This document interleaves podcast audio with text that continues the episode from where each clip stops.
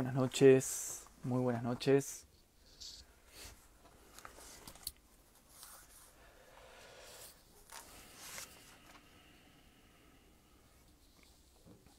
¿Cómo están? Buenas noches a todas y a todos.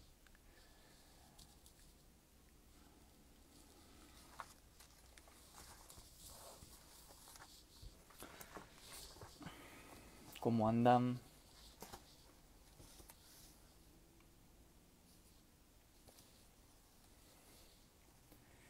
Buenas, acá veo que están saludando. Muy buenas noches, qué bueno que se sumen a este breve encuentro.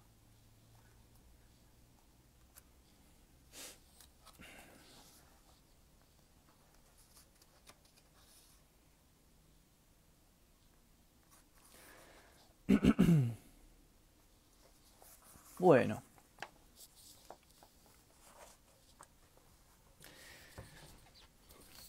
Esperen que voy a, fijar acá el comentario. ¿Cómo andan? Saludos desde República Dominicana. Un abrazo grande. ¿Qué hora es a todo esto? A ver, que son las ocho y media más o menos. Ah, que lo voy a verificar.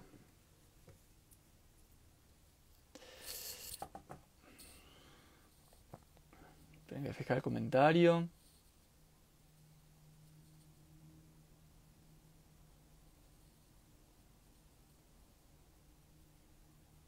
Bueno. Ahí está.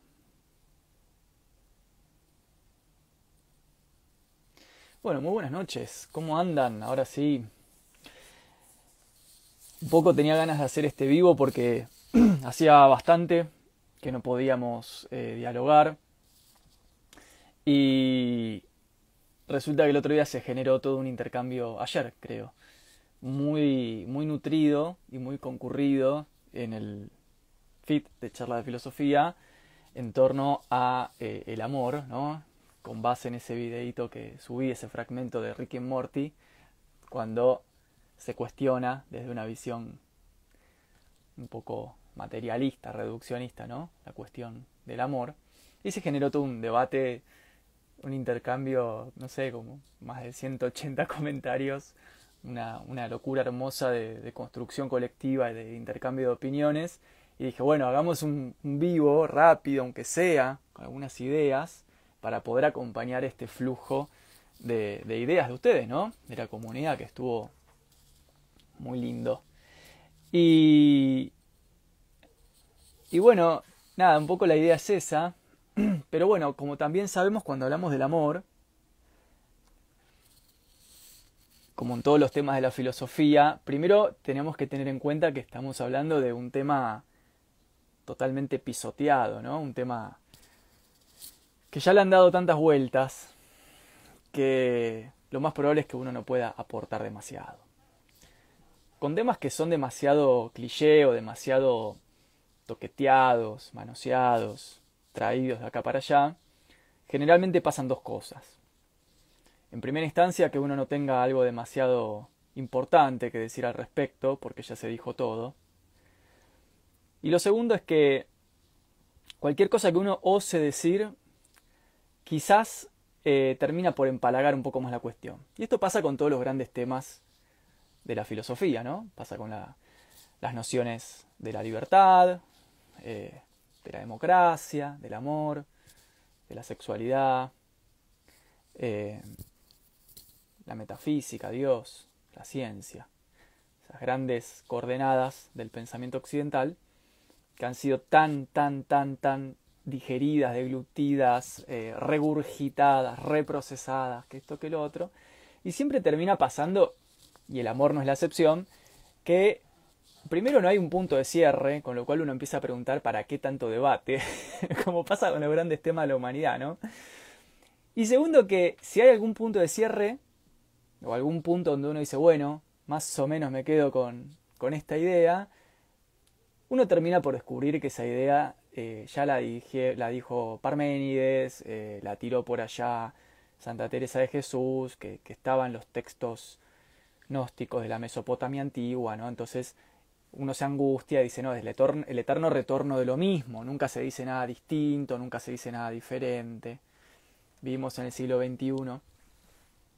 Hemos avanzado mucho en la técnica, por supuesto, pero no hemos avanzado mucho en las ideas. ¿no? Tenemos los mismos debates políticos, existenciales, estéticos que tenían los griegos, que tenían los romanos, que tenían los mesopotámicos, que tenían los orientales de hace 5.000 años. Entonces, bueno, uno empieza a decir, ok, cuestiones como la felicidad, el amor, la belleza, el bien, el mal, bueno, son compartimentos estancos de la humanidad que nunca avanzan para ningún lado y que lo que hacemos nosotros como seres humanos, como nos damos cuenta de que no avanza para ningún lado eso, y que seguimos hablando de la libertad política, incluso hoy en los debates más actuales, de la misma manera en la que lo hacía Aristóteles. Entonces maquillamos, ¿no? disimulamos esa angustia existencial de que las ideas no progresen con eh, refinamiento técnico, con palabras un poco más actualizadas, elaboradas, ¿no? Entonces, bueno, en vez de hablar de eh, la cuestión de la, de la problemática entre amor y sexualidad, eh, decimos, bueno, responsabilidad afectiva, ¿no? Entonces actualizamos las palabras, pero estamos diciendo lo mismo. Y en vez de hablar de libertad imperial versus libertad moderna, hablamos de, bueno, el liberalismo eh, y los debates contemporáneos, todo lo mismo. Sí, siempre todo lo mismo. Entonces, muy interesante, Benjamin decía que no hay que confundir el progreso de la humanidad con el progreso de la técnica. Que haya avanzado la técnica y la ciencia no significa que hemos avanzado en el plano de las ideas. Yo creo que al amor le pasa más o menos lo mismo. No, no tenemos como definiciones demasiado superadoras. O sea, incluso desde todas nuestras perspectivas eh, posibles, filosóficas, antropológicas, sociológicas, teológicas, estas grandes coordenadas de Occidente, como el amor, bueno, las pensamos más o menos igual que un místico del siglo XV, que un liberal del siglo XVII o XVIII, eh, o que un griego del siglo II Cristo. Es bastante angustiante en un punto, ¿no? Es el eterno retorno mítico de lo mismo. Y bueno, quizás nuestro desafío como especie humana sea romper ese retorno mítico de las ideas, ¿no? Sin embargo, sin embargo, eh, me parece que dentro de ese mítico eterno retorno de las ideas, en virtud del cual nunca avanzamos y siempre estamos estancados espiritualmente como especie humana, es posible decir cosas que no sean aunque sea tan hegemónicas. Me parece que ahí quizás hay algún potencial, algún caldo de cultivo, cultivo que podemos utilizar para, aunque sea, si bien estamos retornando siempre en las ideas históricas, aunque sea decir algo no tan hegemónico, digamos, no tan pisoteado, no tan cliché. Que cuando nos referimos al amor, que es algo muy pisoteado, muy cliché, todo el mundo cree tener una idea del amor, hay 200 mil millones de libros sobre el amor y el afecto y las emociones y la sexualidad y la relación con el eros, etcétera. Me parece que ante un tema tan pisoteado donde todo el mundo tiene una opinión formada sobre el tema y donde nadie se abstiene, ¿no? Y dice, la verdad que no sé ni qué es, tampoco sé si me interesa mucho, porque esa es otra pregunta, ¿por qué nos interesa tanto esa coordenada, ¿no? Sobre todo en el sentido moderno. Es decir, nosotros hablamos del amor o de la libertad en sentido moderno. Yo no creo, va, no creo no, basta leer los libros si uno lo ve, eh, las comunidades de transición del Imperio Romano al cristianismo eh, consolidado, eh, el tema del amor en un sentido liberal, afectivo, en su relación con el cuerpo erótico o erotizado, etc., no eran los temas hegemónicos de debate, el debate era otro, el debate era, bueno, la legitimidad política del imperio, la legitimidad de las monarquías, el dominio, el arte religioso, yo qué sé, no sé, cómo mantener al pueblo trabajando y pagando el diezmo. el tema del amor en el sentido moderno en el que nosotros lo enfocamos, es decir, desde este lugar tan preocupantemente indisociable de la tradición liberal, porque pensamos el amor siempre como liberales, es decir, desde el lugar del placer, de la, del no apego, del no, del no aferrarse, eh, el rechazo de la ley, el rechazo de ideas como el sacrificio, la renuncia, si pensamos todo en vectores liberales, me parece que dentro de ese contexto, sin embargo, algunas cosas distintas o no tan hegemónicas, es decir, no tan modernas y no tan liberales, podemos decir. Y me parece que un ejemplo de, de esto, de esto que se puede decir, no rompiendo el mítico eterno retorno de las ideas, pero aunque sea tratando de no ser tan hegemónico, es decir, tan liberal y tan individualista, porque esa es la visión que, o el marco de enfoque que tenemos cuando hablamos de cosas como el amor, una visión moderna, individualista, liberal, eh, muy asociada a algo de lo afectivo, pero enfocado desde una perspectiva liberal, eh, es decir, no pensamos el amor desde una perspectiva imperial o desde una perspectiva oriental o romana, eh, o asociado, por ejemplo, a la renuncia, a sometimiento a la ley, el sometimiento voluntario a la ley, el amor a la patria, el amor al Estado, el amor al pueblo. Nosotros nos dicen amor y automáticamente es al vínculo sexoafectivo, ¿no? Es como track, el cassette directo ahí, ¿no? No, hay forma de amar nada que, digamos, automáticamente, como en el, video, en el video de Morty, Rick Morty, el debate se traslada al vínculo sexoafectivo, ¿no?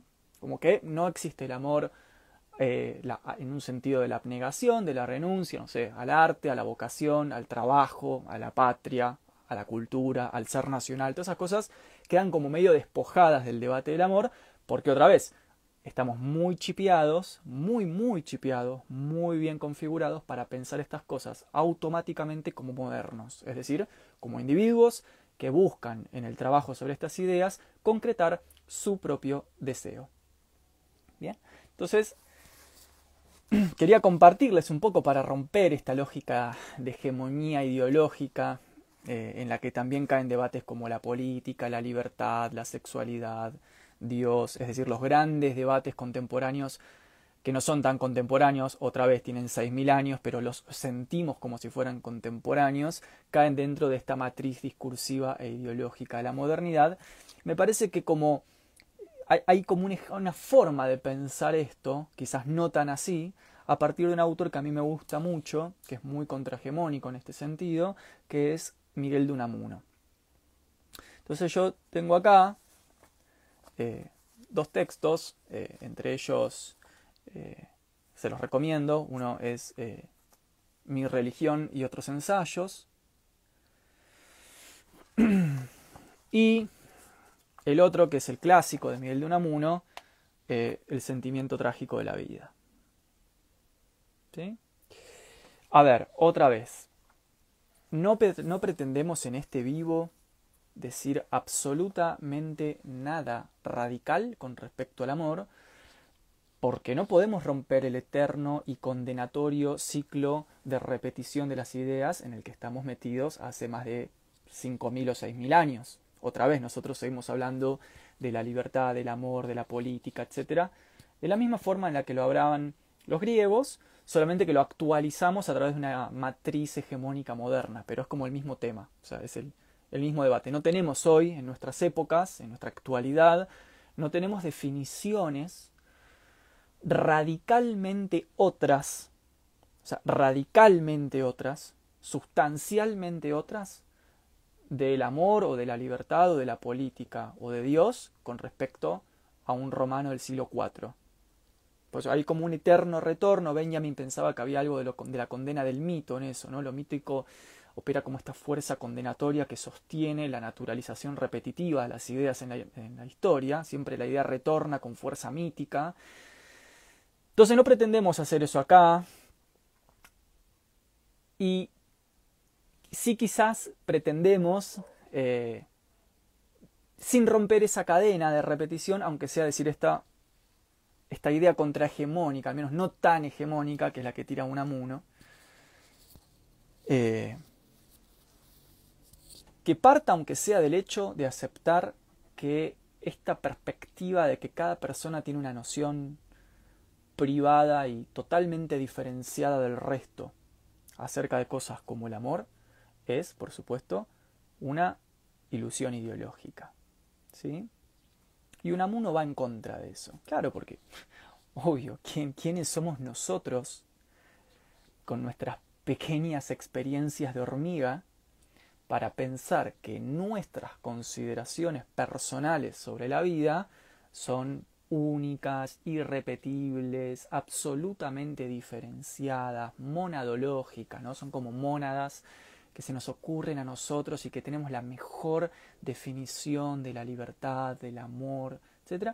Bueno, lo más probable, y esto hay que vivir con esto, y está bien que así sea porque somos una comunidad y no somos mónadas aisladas, lo más probable es que lo mismo que pensamos nosotros lo piensen otras 2.500.000 personas. Y está bien porque somos seres sociales, somos comunidad.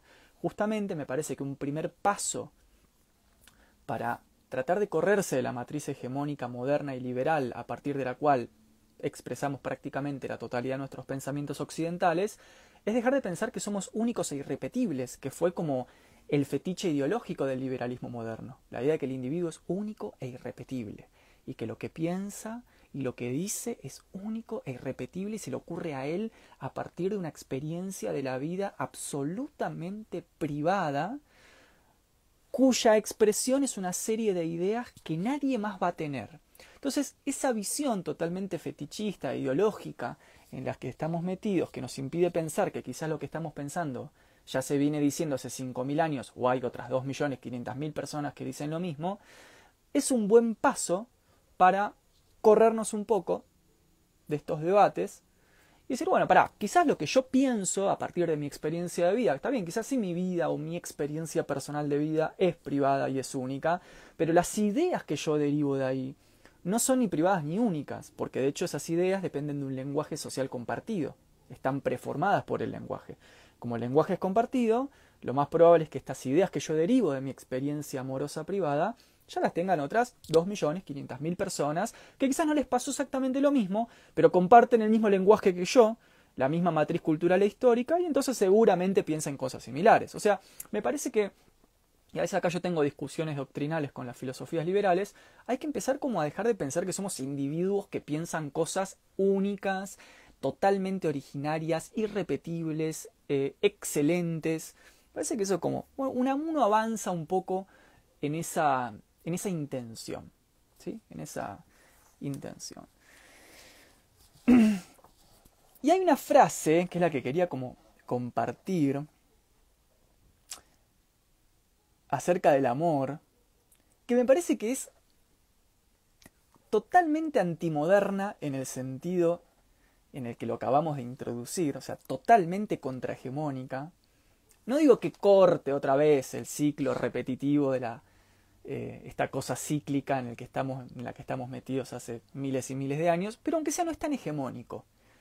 ¿Por qué? Porque no es tan moderno. Un amor quiere pensar el amor, quiere pensar a Dios, quiere pensar la moral, desde un lugar que esté por fuera de la matriz hegemónica de la ideología liberal y moderna, es decir, de la ideología del individuo que se siente único e irrepetible, que su vida es única e irrepetible, que su historia es la mejor de todas, que sus ideas son únicas e irrepetibles, que nadie pensó lo mismo de la misma manera. Entonces, lo primero que hace un amuno en esta inversión, esta inversión de la matriz a partir de la cual piensa el amor, esta inversión contrahegemónica, es irle precisamente de lleno a lo más ideológico que tenemos nosotros, los modernos que somos educados en Occidente como liberales, que es el individualismo. O sea, esto, otra vez lo vuelvo a decir, esta idea, esta percepción de que a nosotros nos pasó con el amor algo único, irrepetible y que las ideas que yo derivo de ahí son únicas e irrepetibles. Unamuno va en contra de eso y lo primero que hace es pegarle a esa antropología individualista, pero aparte pegarle en un lugar muy muy concreto, que es el lugar del ego. Algo que nos caracteriza a los modernos. Los modernos tenemos como un ego enorme. Incluso cuando decimos que no tenemos ego, lo decimos porque tenemos ego. ¿Vieron que esa gente, esa gente está como llena de esa gente? No, no, yo el ego para mí, a mí me educaron para ser súper solidario, ¿no? Yo eh, estoy educado para, o educada para no tener ego. ¿eh? Bueno, esa persona que tiene mucho ego, justamente está diciendo eso por el ego que tiene, porque en algún punto hay una búsqueda como del reconocimiento, por eso, hay una búsqueda del ensalzamiento. Si ustedes quieren identificar a las personas que realmente son abnegadas, que realmente intentan renunciar a este ego moderno que hemos cultivado gracias a las tradiciones burguesas de la ilustración, fíjense que, las, que esas personas que tratan de ser genuinas en su trabajo con el ego son las que menos lo dicen, son las que no lo dicen nunca. ¿Sí? Presten atención a esa gente. Esa gente que es la que nunca habla de cosas como no, porque hay que aprender a trabajar con el ego. Yo aprendí gracias a mis prácticas orientales, porque viste que todo se resuelve con Oriente ahora, ¿no? Es como que está este fetiche con el Oriente que todo se resuelve desde Oriente. Entonces, cuando una persona siente como la patología occidental, porque es verdad que los occidentales somos patológicos, eh, automáticamente mira Oriente, como que en Oriente está la salvación. Por eso es por la construcción romántica la historia del orientalismo. Esto no es porque nosotros somos unos tarados, sino porque hay toda una construcción romantizante con respecto a la relación entre Oriente y Occidente, ya desde, desde Nietzsche y Schopenhauer, digo, esto es como viene desde mucho antes, donde Occidente es visto como lugar del pato, de la racionalidad mortuoria, totalizante, que aniquila la naturaleza, que aniquila el patos del cuerpo, que esto que lo otro, que va en contra del deseo, y Oriente es visto como este lugar edénico de la redención del cuerpo, del revínculo con la naturaleza, que los orientales, ¿no? Entonces la gente vaya a agarrar el Tao y se hace el taller. Y está muy bien. El único tema es que hay una cuestión que ahí va por el hecho y esto es un breve paréntesis, de que en realidad Oriente eh, y Occidente, o sea, vamos a decirlo al revés, en realidad Occidente y mucha, muchísima de la filosofía occidental está preñada de orientalismo. ¿Por qué? Por una cuestión histórica. Porque hace 2000 años o 2600 años eh, no había una distinción cultural clara entre Oriente y Occidente porque los pensadores viajaban muchísimo, había mucho tráfico de comercio mercantil y marítimo, había mucha retroalimentación cultural, muchos de los pensadores y sabios viajaban a Oriente y de Oriente viajaban a Occidente y Oriente, ni siquiera existía esa partición todavía, y entonces uno puede encontrar, por ejemplo, en el pensamiento de Heráclito, prácticamente un 90% de componente oriental y lo puede volver a encontrar eh, en el misticismo cristiano tardío, el componente oriental. Y también puede encontrar mucho orientalismo en Nietzsche y en Schopenhauer. De hecho, Schopenhauer dice, la base del cristianismo es el brahmanismo. ¿no? O sea, digo, ¿qué quiero decir con esto? Que yo como que a veces pienso que tenemos como esta cosa medio expatriante de que ah, no, Occidente es malo, Oriente es bueno, entonces cuando me reconozco como un sujeto patológico, por ejemplo, con el ego súper inflado, súper infatuado, eh, donde yo soy el origen de las ideas y yo me autosostengo a mí mismo en mis creencias y reconozco toda esa patología occidental, entonces voy a Oriente, como que en Oriente hubiera una especie de manantial de verdad que está fluyendo y uno va y se refresca en el manantial oriental. Bueno, todo eso es parte del fetiche, del fetiche en sí mismo ideológico. Eso es lo que hay que trabajarlo mucho. Uno puede encontrar muchísimas respuestas en la filosofía occidental y en la filosofía oriental, sencillamente porque durante miles de años estuvieron conectadas, ¿sí? Pero bueno, hoy por hoy, y sobre todo en las recepciones New Age de las prácticas orientales, o sea, en las recepciones que se empezaron a realizar en, en, en nuestro, digamos, en nuestro occidente cultural a partir de los años 60-70. Eh, si quieren pueden meterse ahí, pueden leer un librazo al respecto de eso, que es eh, el texto de Gilles Lipovetsky, que se llama La era del vacío.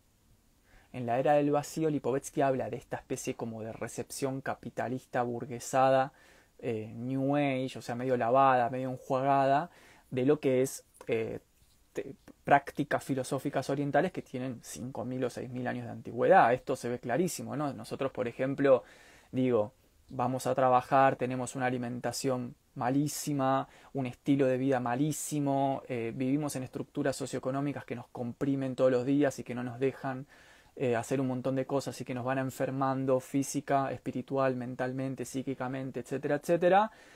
Pero a la noche hacemos el taller de ayurveda para comer bien. Entonces, digo, no, es que esté mal hacer el taller de Ayurveda, lo que digo es la recepción que se hace de ese saber oriental, por ejemplo, eh, las prácticas alimenticias asociadas a los Vedas hindú, em, desde este lugar como acomodado a la automatización capitalista occidental del, del día a día, eh, es una suerte de fetiche también, es tomar estos saberes orientales desde el lugar como mera, puramente instrumental, ¿no? donde uno toma lo que le sirve para acoplarlo al estilo de vida que ya tiene, nunca cambia las estructuras sociales, productivas y económicas que realmente oprimen a la sociedad, sino que utiliza estos saberes medio enjuagados, medio recepcionados de esta forma eh, leve, eh, para sentirse un poco mejor. Por eso Lipovetsky los llama técnicas del, bienestar, utilizar saberes que son en realidad orientales de 5.000, 6.000 años de antigüedad y que en realidad en sus orígenes tenían un vínculo profundísimo con toda una cosmovisión de la vida, con una práctica moral, con una práctica ascética, con una práctica con la naturaleza, etcétera, etcétera. Y que todo eso en realidad nosotros lo vamos a reducir para quedarnos con una perlita que es el manual de la Ayurveda o el manual del Reiki o el manual de la meditación budista. O sea, como que tomamos solamente una parte para sentirnos un poco mejor dentro de una sociedad que no vamos a cambiar. O sea, el problema original que son las estructuras sociales no las tocamos, sino que usamos estas recepciones enjuagadas y fetichizadas de los saberes orientales para sentirnos un poco mejor. Pero bueno, digo, volviendo a nuestro tema eh, que es el, amor y el ego desde este lugar, porque todo esto, este, esta, esta, digresión que acabo de hacer tiene que ver con la cuestión del ego y de cómo un amuno apunta al ego occidental al referirse al amor, va por acá, va por acá. Cuando hablamos del amor, para un todas las discusiones que se dan con respecto a lo que uno considera que es el amor o lo que considera que espera recibir de la experiencia amorosa. Entonces, por ejemplo, ¿no? cuando la gente dice, bueno, porque el amor es esto, es lo otro, lo que yo creo, lo que a mí me parece que hay que, ¿no? Eh, consiste en esta forma de vínculo, consiste en esta expresión de las formas del trato, en el compañerismo, en lo que a mí me parece que, etcétera, etcétera. Siempre, dice Unamuno, estamos en un plano de discusión hegemónico, moderno, de matriz liberal, ególatra e individualista, donde en el fondo estamos categorizando la experiencia amorosa, sea lo que sea el amor, un amuno no se va a poner a definir qué es el amor. De lo que va a hablar es de cómo categorizamos la experiencia amorosa, pero lo hacemos desde el lugar de hacia acá. Digamos, lo que a mí me parece, lo que yo espero, lo que yo considero, siempre es hacia mí, yo, el ego moderno, cogito, ¿no?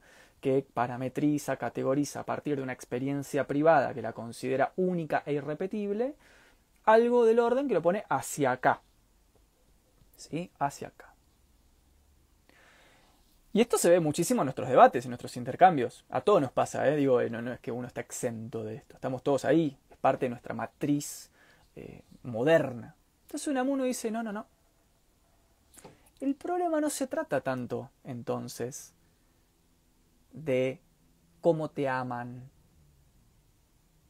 o de qué es el amor en este sentido, de lo que uno espera que sea el amor, de lo que uno anhela que sea el amor. De lo que se trata es de si vos sos capaz de amar. De lo que se trata es de si vos, que estás hablando tanto del amor, vos sos capaz de amar. Entonces Unamuno da vuelta al tablero y nos pone a nosotros la demanda, no de definir lo que pensamos que, es el amor a partir de nuestras experiencias privadas, que eso lo hace cualquier persona. Cualquier persona tiene una, una experiencia amorosa y una idea asociada, no hay que ser un sabio para eso. Lo que hace es como dar vuelta al tablero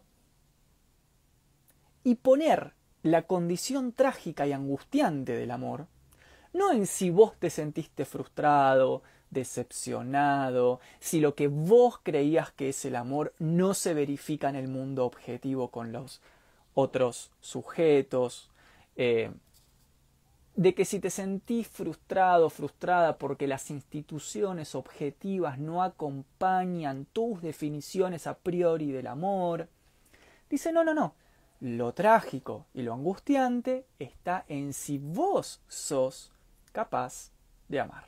Entonces Unamuno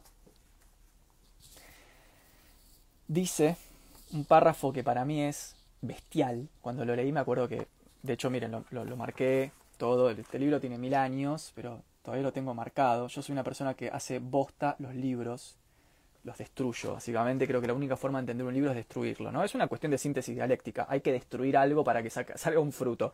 Si uno no destruye nada, si no pone el cuerpo ahí, no, no, no está procesando. Yo lo siento así. Eh, siempre fue así. Eh, por ejemplo, acá tengo el otro libro de Unamuno, que les voy a tirar una idea acá, después de esta. Eh, fíjense también lo tengo siempre, ¿no? Todo marcado, destruido. Soy una persona que rompe los libros, pero porque creo que romper es parte del surgir de lo nuevo, ¿no? Como decía Heráclito, la muerte y la destrucción es parte de la vida y la creación. Esa gente como que es medio como impoluta con los libros, no, yo no quería marcarlos porque, no, porque el lápiz, hacelo bosta el libro. Justamente cuando lo escribís, lo sintetizás, lo marcás, ¿no? Cuando resaltás, pones tus comentarios, cuando pones con tus palabras lo que está ahí uno aprende filosofía y lee libros. Pero bueno, es una cuestión de metodología, cada uno tiene sus métodos y es respetable. Bueno, en este texto, y esta es la idea que les quería compartir, que otra vez no rompe el eterno retorno mítico de todo en lo que estamos metidos de hace 7000 años, que seguimos discutiendo igual que siempre, igual que los griegos, pero aunque seas contrahegemónico porque es una perspectiva no moderna y no individualista del amor. Este fragmento dice lo siguiente. Cito. A la edad de usted, ¿se busca acaso más la admiración que no el, el, cariño de los demás?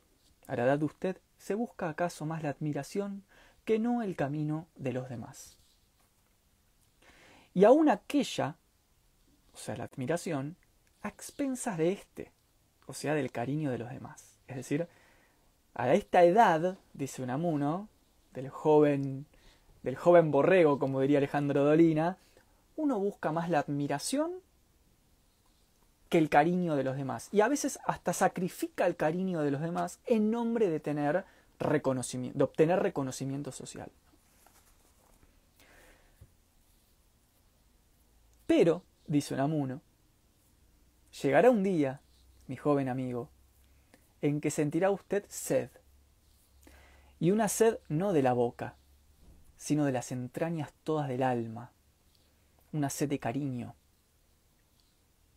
Y entonces anhelará usted ser querido, y Dios le libre de encontrarse entonces presa del más congojoso de los tormentos espirituales, que es el de no poder amar. Triste es no ser querido, pero más triste es no poder querer. Es tremendo. O sea, te, tira eso. O sea, la vuelvo a leer. ¿eh? La leo del principio. A la edad de usted se busca acaso más la admiración que no el cariño de los demás, y aun aquella a expensas de éste. Pero llegará día, mi joven amigo, en que sentirá usted sed, y una sed no de la boca, sino de las entrañas todas del alma, una sed de cariño, y anhelará usted ser querido, y Dios le libre de encontrarse entonces presa del más congojoso de los tormentos espirituales, que es el de no poder amar, porque triste es no ser querido, pero más triste es no poder querer, no poder querer. Entonces, una piña, un golpe así directo a este ego que tenemos donde siempre reclamamos nosotros ser queridos, donde siempre ponemos el debate amoroso con respecto a lo que uno espera, lo que uno anhela, lo que uno busca. Pero Unamuno te dice, ¿qué pasaría si fuese al revés? Si precisamente todo eso que vos considerás que es el amor lo estuvieses obteniendo de otra persona que te ama, pero aún así vos no pudieses amar. Seas vos el que no podés amar incluso según tus propias categorías, incluso según tus propios preceptos. La última frase es brutal, ¿no? Triste es no ser querido, pero más triste es no poder querer.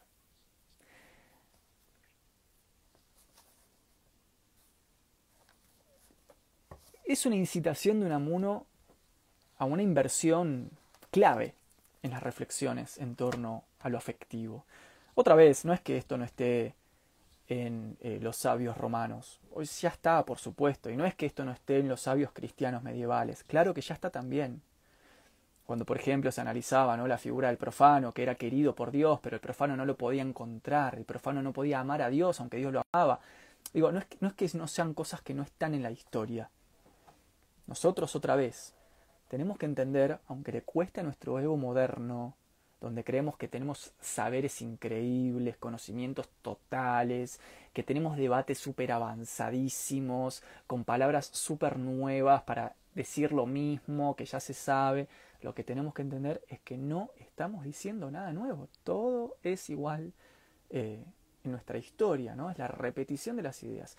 Pero aún así, dentro de esa repetición, de eso que siempre es lo mismo bajo el sol, aún así hay maneras no tan hegemónicas. Y una manera no hegemónica de pensar estas cosas es tratando de corrernos de nuestra matriz liberal, moderna, individualista, donde nunca nos preguntamos si somos nosotros los que no podemos amar, sino que generalmente tiramos el debate hacia el otro lugar, hacia el mundo, las instituciones, la sociedad, el otro, el vínculo, la, lo que uno espera, lo que uno cree, pero nunca nos preguntamos, porque va en contra de nuestro ego individualista y moderno, si a lo sumo no seremos nosotros los impotentes para amar, que es la mayor tragedia para un amuno eh, a una cierta y avanzada edad, ¿no? la tristeza para este pensador de la soledad, la soledad del que no sabe querer del que no puede querer. Una buena pregunta sería ¿por qué a veces no podemos eh, amar? Em, luego, quería sumar una idea más y, leer un poco también sus comentarios, que acá veo, que veo que hay varios comentarios. Quería cerrar con unas dos ideas nomás generales de, este otro texto que es el sentimiento trágico de la vida. Eh, pero antes voy a ver acá algunos comentarios que hay. Por ejemplo, María Zoe Caldart pone, no ser amado es una simple desventura.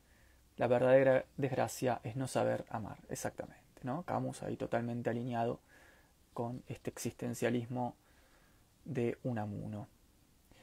Eh, Acá dice hacer para un amuno entonces, no poder amar se deriva de la falta de autocompasión. Bueno, exactamente esa palabra, no autocompasión, pero sí compasión, es la que vincula en este libro. Que ahora justamente quería hacer un comentario con respecto a ella, a la compasión. Fíjense que nosotros cuando hablamos del amor, está muy bien el comentario acá de la compañera, ¿eh? Cuando hablamos del amor, Fíjense que nunca entran categorías como la compasión, el sacrificio, la renuncia, la abnegación. ¿Por qué? Y porque automáticamente asociamos eso como a, eh, no, eso es re cristiano. Bueno, hacemos ahí una mezcolanza histórica para justificar que en el fondo no nos gusta renunciar a nada, no nos gusta sacrificarnos por nada, nos gusta que todo venga, que nosotros seamos sujetos plenos que solo recepcionan y gozan en la recepción. Pero lo cierto es que si uno revisa la literatura filosófica, sobre todo la medieval, incluso parte del, del segundo estoicismo, del segundo periodo estoico, va a encontrar que con respecto a la noción del amor, viene asociada la noción de alguna suerte de renuncia o sacrificio. Algo que viene después también va a ser del orden de la solidaridad, de la compasión, esta cosa del patos compartido, el apasionarse con otro o por el otro, lo empático, lo redentor, aquello del amor que es redimido o que tiene la fuerza de la redención, todas cosas que nos exigen, por supuesto, desde un lugar moral y desde un lugar del temple del carácter mucho más elevado y por eso no nos gusta que hablar del amor en términos de responsabilidad afectiva o por ejemplo eh, pasión erótica o habitar los cuerpos. Bueno, eso está muy bien también, nos los provee nuestra literatura contemporánea, posmoderna, pero no nos exige demasiado, ¿no? Responsabilidad afectiva. Uno no, no diría que la responsabilidad afectiva es un acto de sacrificio, o que tiene la potencia moral de la renuncia, de la abnegación del héroe, de la renuncia del santo, de la marca histórica, ¿no? Porque, bueno, otra vez, porque cuando hablamos de responsabilidad afectiva, cuando hablamos de el amor como eh, una suerte de eh, amistad donde habitamos. Por cierto, quiero hacer una... El otro hablaba con una amiga, quiero hacer una aclaración, me voy a salir del eje. ¿Cómo me molesta la palabra habitar? No sé por qué, me molesta muchísimo esa palabra, porque creo que queda bien, pero nadie sabe qué cuerno significa, y yo creo que no dice nada tampoco, pero como que queda bien ahora, ¿no? Es como es progre, queda. Habitar los espacios, habitar la escuela, habitar el amor, habitar los cuerpos, habitar la amistad. Es como esto, las habitaciones. Uno va habitando cosas. Y yo no sé de dónde salió. Y tampoco sé qué quiere decir, y me parece que no dice nada, nada profundo, pero como que queda bien, ¿no? Uno queda como políticamente correcto, tiene un poco de azúcar decir eso, ¿no? Y uno queda como sofisticado, uno habla de responsabilidad afectiva y de habitar los cuerpos y ya, oh, estás diciendo algo increíble. Bueno, en fin, no importa, esa es una cuestión mía.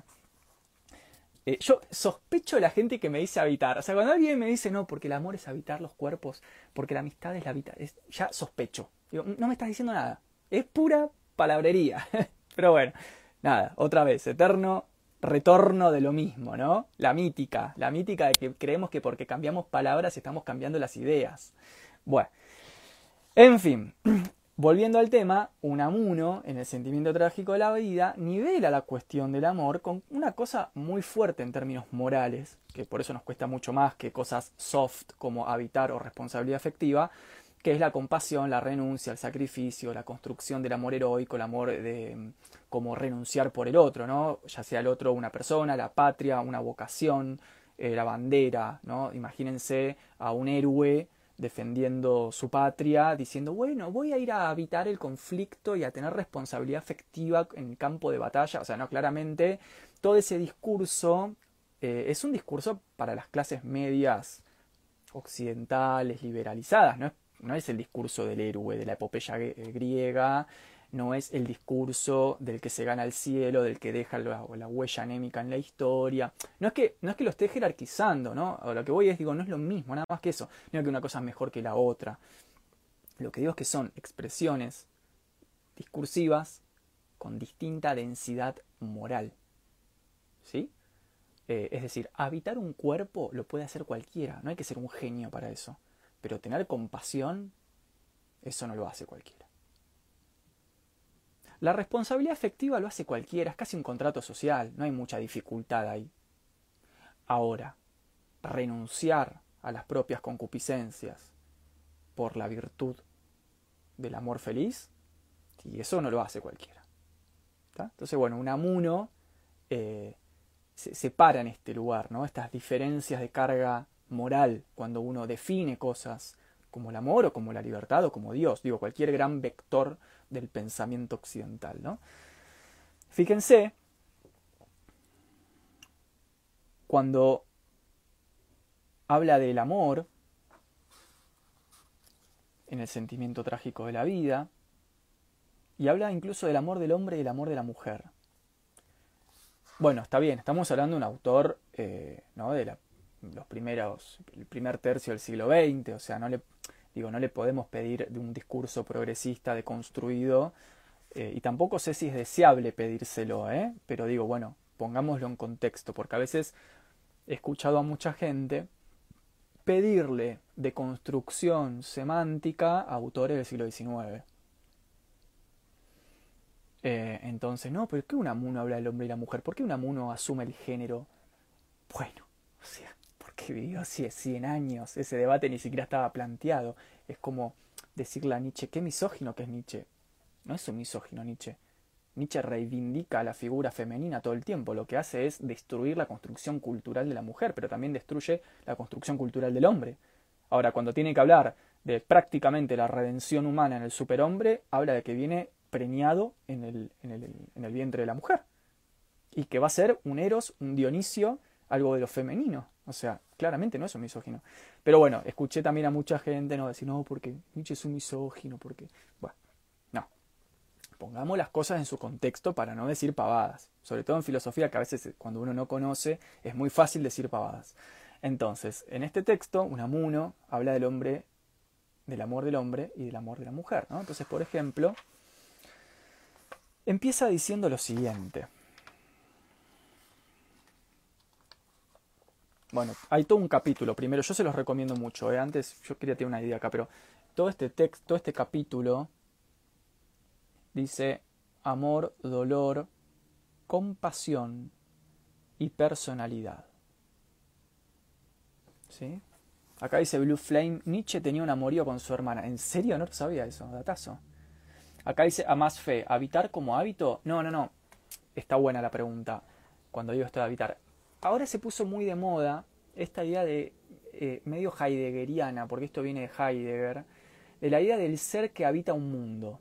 Y que el estar en el mundo, en el sentido de estar habitando ese mundo, tiene una connotación existencial y ontológica y es básicamente en Heidegger un existenciario. Es una de las definiciones de la, de la existencia del Dasein. Después, digamos, sucede que obviamente no se lee a Heidegger completo, se leen tres, cuatro pasajes de ser y tiempo y ya se sale a decir, no, porque habitar el mundo, porque el ser habita el mundo, ¿no? Claro, porque el mundo, el lenguaje, ¿no? La vida inauténtica. Cuando esas cuatro o cinco palabras son el 0.33% del pensamiento de Heidegger. Entonces, habitar dentro de esta recepción que a mi gusto es muy flaca del pensamiento heideggeriano por parte del progresismo cultural, tiene como esta connotación amistosa, eh, más bien del desenvolvimiento eh, del ser en el mundo, en, en el marco de una de, una relación profunda con lo espiritual, con la naturaleza, con el mundo, con los otros, esta idea de habitar como compartir con otros un mundo, algo que también aparece, por supuesto, en el texto de los pasajes de Benjamin, lo pueden encontrar, esto que pero ya Benjamin le da una connotación material, ¿no? Para Benjamin la ciudad es una habitación gigante, literalmente. O sea, es como una habitación enorme. Y vamos moviéndonos por la ciudad como por las habitaciones de nuestra casa. Bueno, pero digamos, esta cosa de la habita, del habitar, tanto un mundo en sentido existencial como en Heidegger, como una ciudad material con sus especificidades y riquezas como en Benjamin, es algo que arranca en los años 20 y nuestro, el, progresismo cultural lo, lo, le, dio como este tinte, em, esto, progresista eh, en el sentido de lo cargado de una cosa soft, donde en, la, en el habitar se, se, juega, se jugaría algo del amor, algo del estar con un otro. Bueno, todo eso cala en los debates sobre el amor, la sexualidad, la política, etc. Bueno, en fin. Em, quiero ir a este, a este texto a la parte de la, de la compasión, ¿eh? Y vamos vamos dándole un cierre a esto, porque quería, en realidad este vivo tuvo como la intención de acompañar el debate de ustedes de ayer, ¿sí? Pero bueno, em, fíjense cuando habla del amor carnal, por ejemplo, ¿no? Obviamente no, Unamuno no puede dejar afuera de las consideraciones sobre el amor el amor carnal. Entonces habla del amor carnal, del amor como lucha. Em, por ejemplo, ¿no? Habla del amor sexual, Fíjense la interesante distinción que hace entre amor sexual y amor carnal. Dice un amor, eh, un amuno. Siempre que hablamos de amor, tenemos presente a la memoria, o en la memoria, el amor sexual, es decir, el amor entre hombre y mujer para perpetuar el linaje humano sobre la tierra. Y esto es lo que hace que no se consiga reducir el amor ni a lo puramente intelectivo, ni a lo puramente volitivo, dejando lo sentimental, o si se quiere, lo sensitivo, de él. Porque el amor no es en el fondo ni idea ni volición, sino que es más bien deseo, sentimiento, es algo carnal hasta en el espíritu. Gracias al amor sentimos todo lo que de carne tiene el espíritu. Ese pasaje es muy críptico, muy interesante. Lo vuelvo a leer. Siempre que hablamos de amor tenemos presente a la memoria el amor sexual. Es decir, el amor entre hombre y mujer para perpetuar el linaje humano sobre la tierra. Y esto es lo que hace que no se consiga reducir el amor ni a lo puramente intelectivo, es decir, ni a la idea del amor, ni a lo puramente volitivo, es decir, a la inclinación, dejando lo sentimental o si se quiere lo sensitivo de él. Porque el amor no es en el fondo ni idea ni volición, sino que es más bien deseo, sentimiento. O sea, el amor no es ni la idea del amor, ni la volición. La volición es como la voluntad, ¿no? Eh, el, el, acá está utilizado como volición sexual, por ejemplo, ¿no? Ganas, apetito sexual. Por ejemplo, esta gente que piensa que porque tiene una muy buena sexualidad con otra persona, eso ya es amor. ¿Sí? Un amor dice, no, o sea, el amor no es ni el ideal del amor, pero tampoco es la abolición amorosa, o sea, la abolición erótica que mucha gente confunde con amor. El amor es, como lo dice acá, deseo, sentimiento. O sea, fíjense que separa idea, volición y sentimiento. Sentimiento y deseo es lo mismo para un amuno, pero no es lo mismo que volición, por ejemplo, apetito sexual o apetito erótico, e idea, es decir, la idea general que uno tiene del amor. En este sentido, entonces, gracias al amor, sentimos, fíjense la palabra que usa, sentimos todo lo que de carne tiene el espíritu. ¿Qué, qué frase tan interesante? Todo lo que de carne tiene el espíritu. No diría el espíritu es espíritu, no es carne. ¿Cómo lo de carne que tiene el espíritu? Bueno, ¿por qué está diciendo esto Unamuno? Porque él está respondiendo a una tradición cristiana que piensa la cuestión antropológica desde un lugar de comunión entre carne y espíritu, y no desde un lugar de exclusión, sino desde un lugar de comunión. La materia es espiritualidad, la espiritualidad es materia. Esto es un movimiento teórico que está muy presente en las primeras décadas del siglo XX.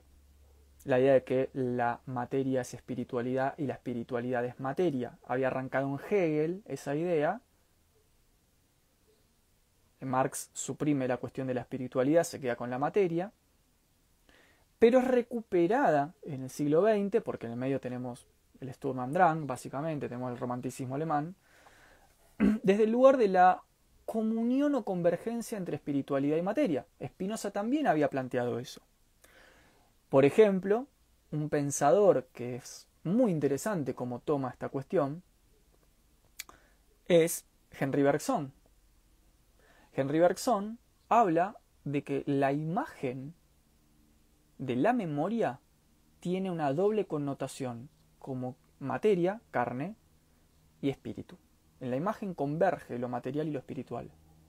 ¿Sí? Esto lo va a tomar Benjamin otra vez para hablar en términos incluso psicoanalíticos cuando estudia el comportamiento de las masas, ideológico de las masas. ¿no?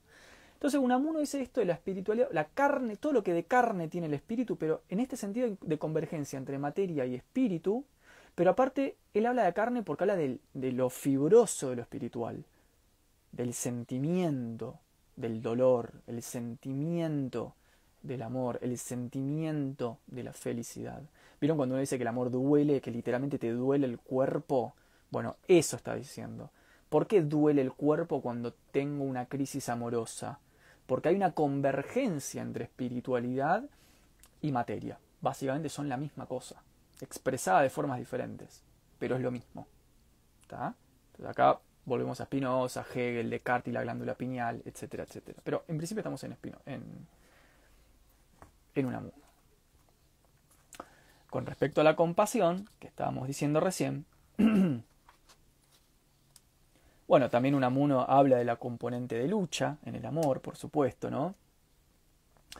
Dice, hay también algo de trágicamente destructivo en el fondo del amor, tal como en su forma primitiva animal se nos presenta, en el invencible instinto que empuja a un macho y una hembra a confundir sus entrañas en un apretón de furia.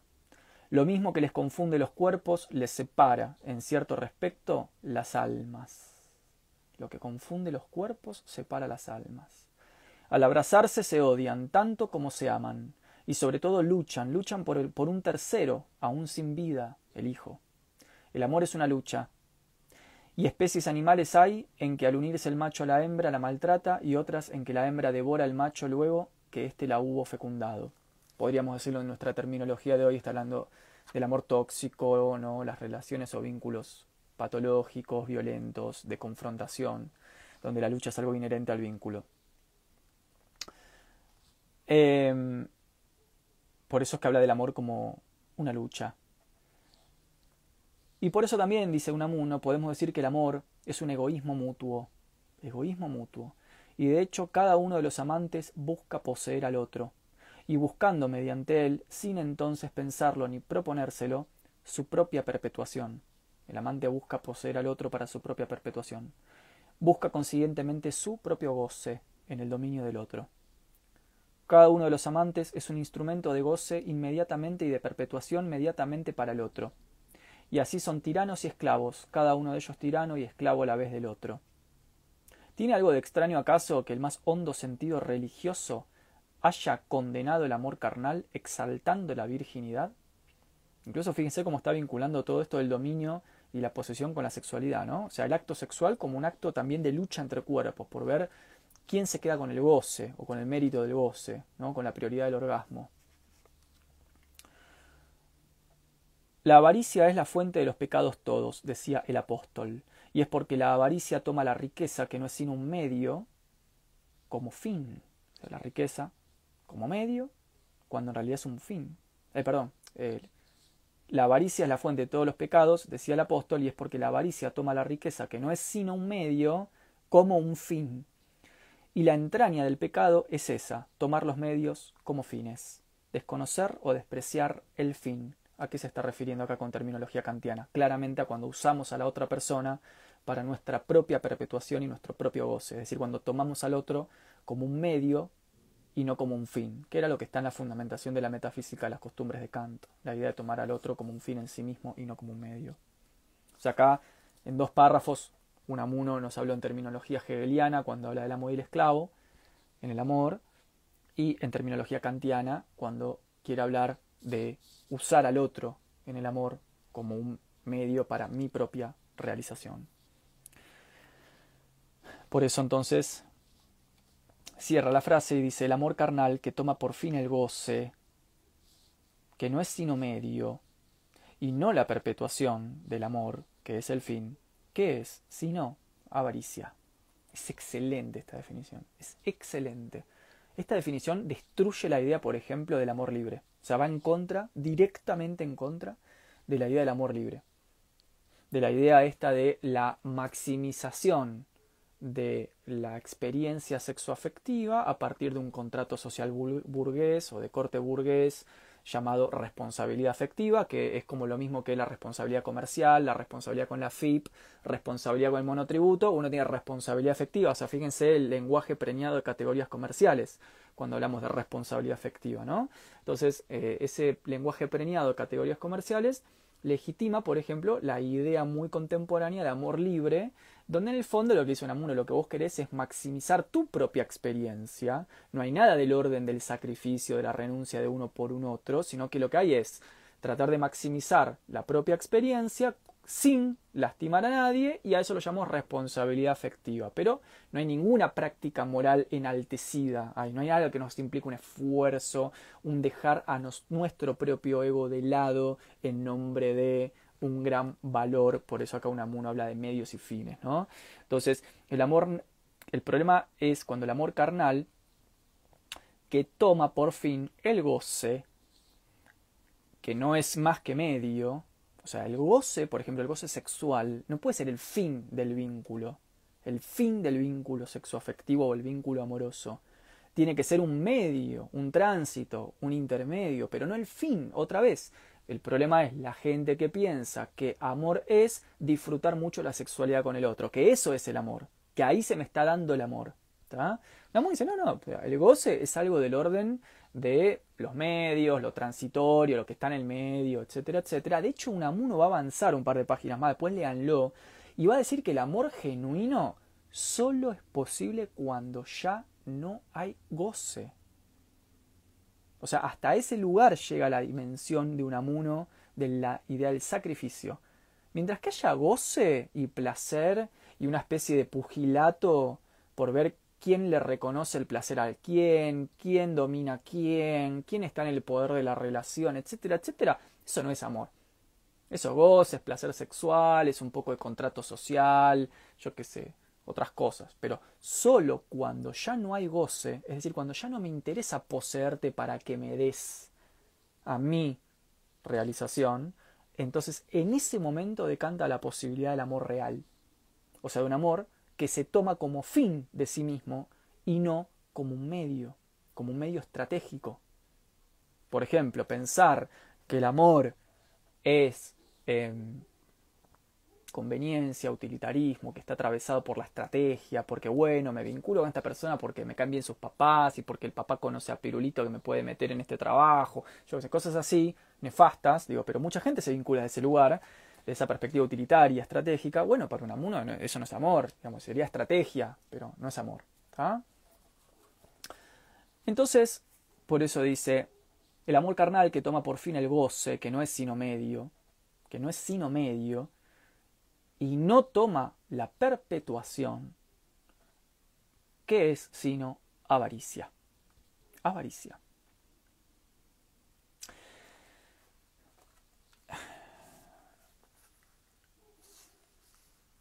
Avanzo un poco más para ir como cerrando. Quería como eh,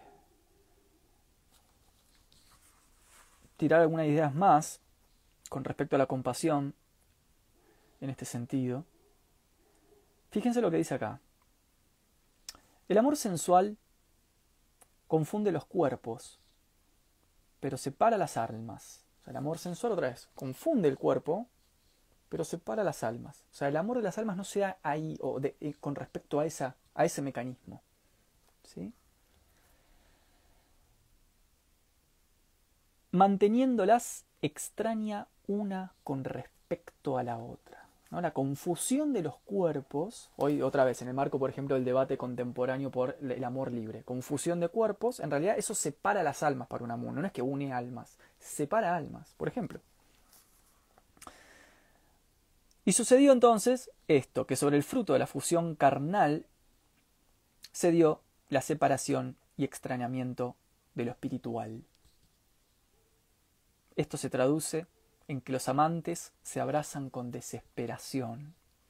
Y entonces nació así la muerte del hijo de la carne, que es el verdadero amor espiritual. Ahí está lo que le decía recién.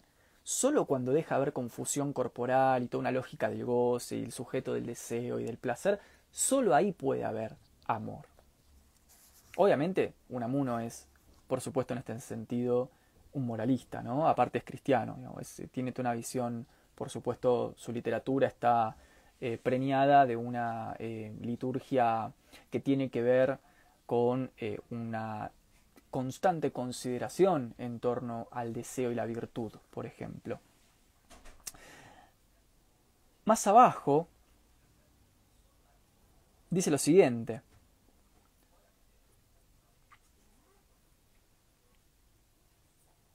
acerca de la compasión. La compasión es la esencia del amor espiritual humano. La compasión del amor que tiene conciencia de ser amor, del amor que no es puramente animal, del amor, en fin, de una persona racional. Tremenda esa cita. El amor compadece y compadece más cuanto más ama. Fíjense dónde pone y cuántas veces ustedes van a leer por día o van a escuchar por día que el amor es racional y genuino, porque acá no está siendo un fideísta un amuno, ¿eh? Racional, te dice, racional y genuino, cuanto más compasivo es.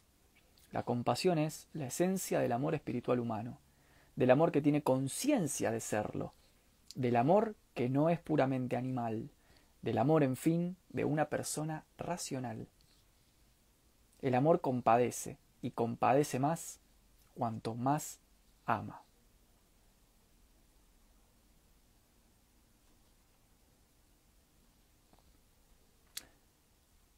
fíjense la cita con la que va a terminar el párrafo, una especie de como de destello epistemológico.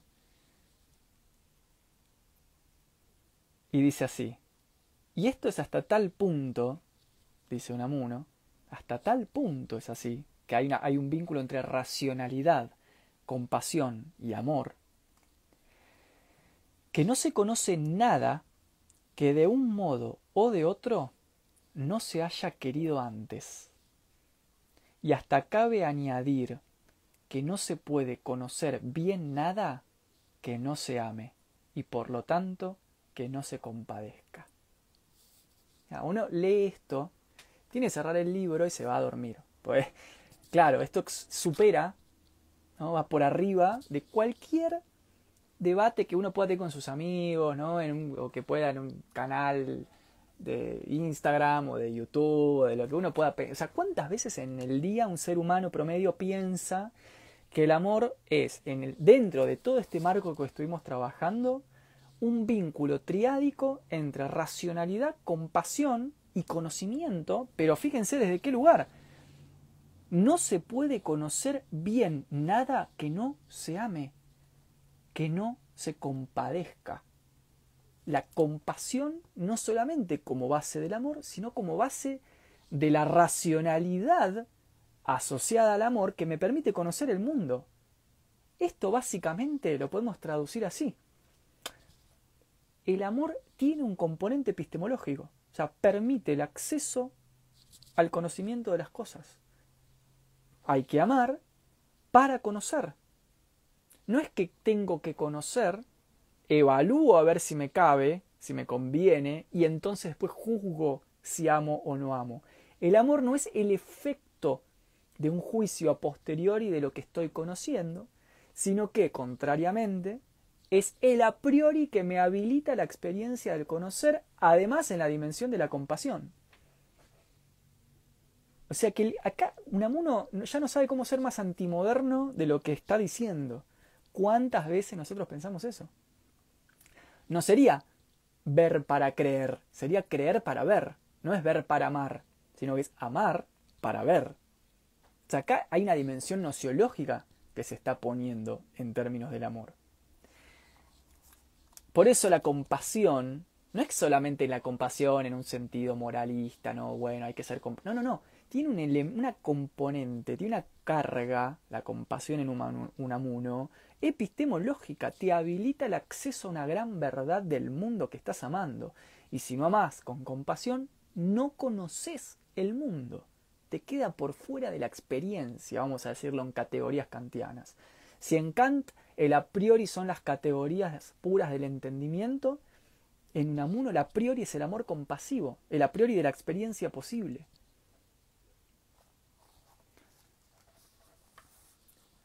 Acá dice Juan, un salto de fe. No, no, no es un salto de fe. Acá te está diciendo que es racional el proceso. No es un salto de fe. Un salto de fe sería Kierkegaard. No es un salto de fe. Acá te está hablando de una relación racional entre amor y compasión y racionalidad, por supuesto.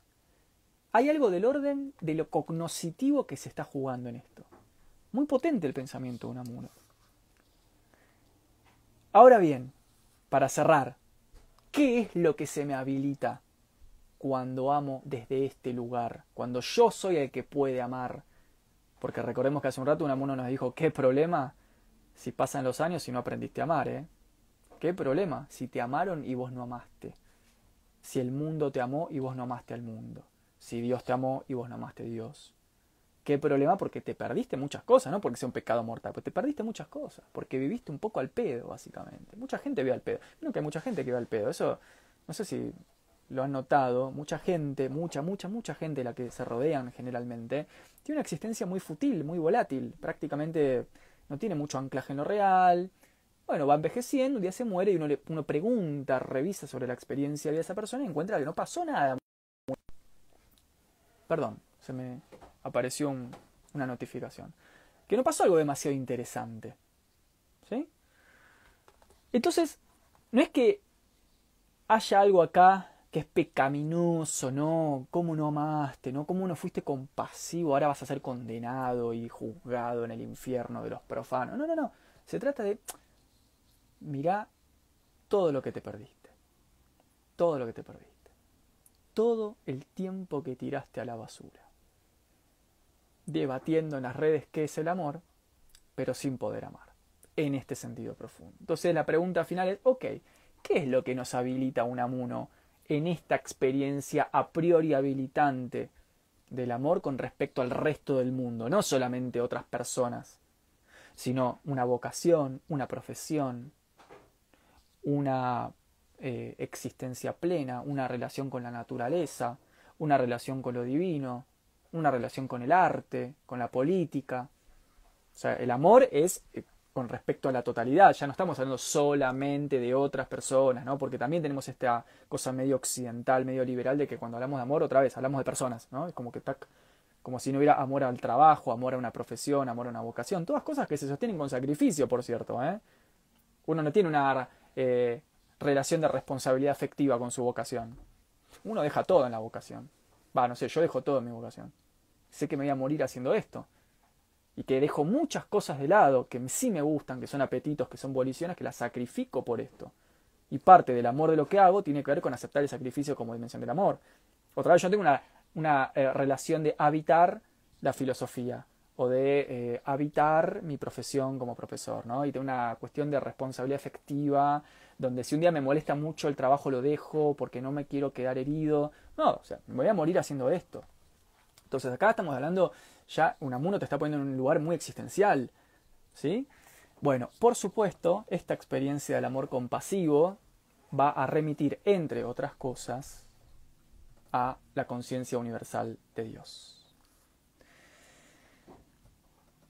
Entonces nos dice, si miras el universo, lo más cerca y lo más dentro que puedas mirar, lo que es en ti mismo, si sientes y no ya solo contemplas las cosas todas en tu conciencia, donde todas ellas han dejado su dolorosa huella. Llegarás al hondón del tedio, no ya de la vida, sino de algo más, al tedio de la existencia, al pozo de la vanidad de vanidades, y así es como llegarás a compadecerlo todo, al amor universal.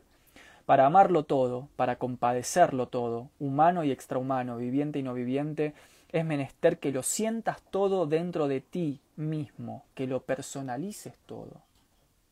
Porque el amor personaliza todo cuanto ama, todo cuanto compadece. Solo compadecemos, es decir, amamos lo que nos es semejante. Preciosa esa expresión, lo que nos es semejante.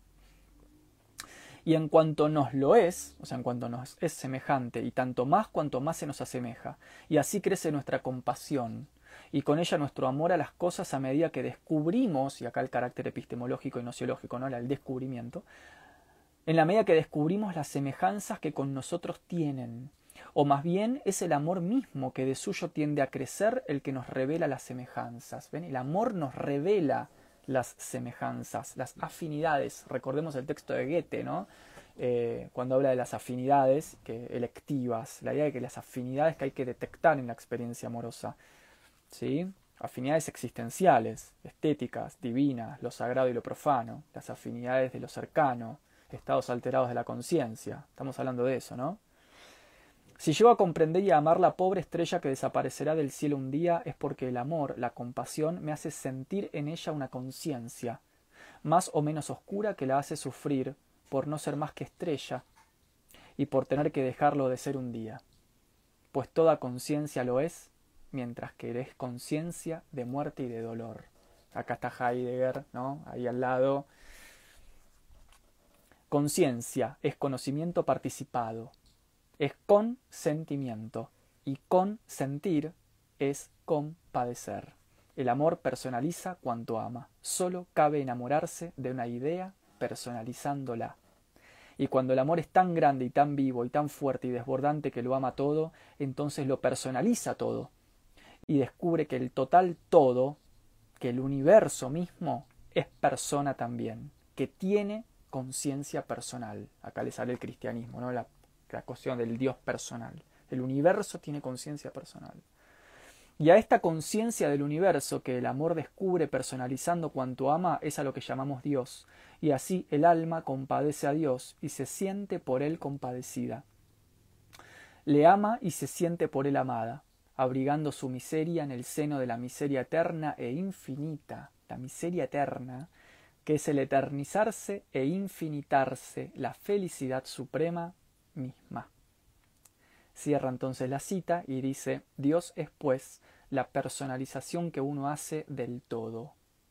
Es la conciencia eterna e infinita del universo, conciencia presa de la materia y luchando por librarse de ella, acá está el platonismo de Unamuno. Personalizamos al todo para salvarnos de la nada. Esa frase es tremenda. Personalizamos las cosas para salvarnos porque en el fondo la angustia existencial, ¿no? Personalizamos al todo para salvarnos de la nada y el único misterio verdaderamente misterioso es el misterio del dolor. El dolor es el camino de la conciencia amorosa y es por él como los seres vivos llegan a tener conciencia de sí. Bien. Bueno, lo pueden buscar, lo pueden leer, es un texto impresionante. Pueden buscar los dos textos de Unamuno, El sentimiento trágico de la vida, maravilloso, y Mi religión y otros ensayos, que es el que leímos al comienzo. Pero eh, he ahí una definición contrahegemónica, antimoderna, antiindividualista, antiburguesa, eh, antierótica eh, del amor donde el amor es pensado desde este lugar, eh, no solamente del sujeto que no puede amar y que reclama que lo amen, pero él no puede amar porque está roto por dentro, sino de las condiciones a priori del conocimiento y la compasión espiritual que habilita la experiencia amorosa y cómo eso nos abre un vínculo supremo con la naturaleza, con lo divino, con la conciencia eterna, con el dolor a partir del cual aprendemos a vivir, con lo que cierra el fragmento. El dolor es la única forma de tener autoconciencia. Una persona que no sufre no evoluciona. Em, es un autor, un amuno que mezcla, digamos, que dialoga con muchas filosofías. Ahí recién ponían que tiene algo de Nietzsche.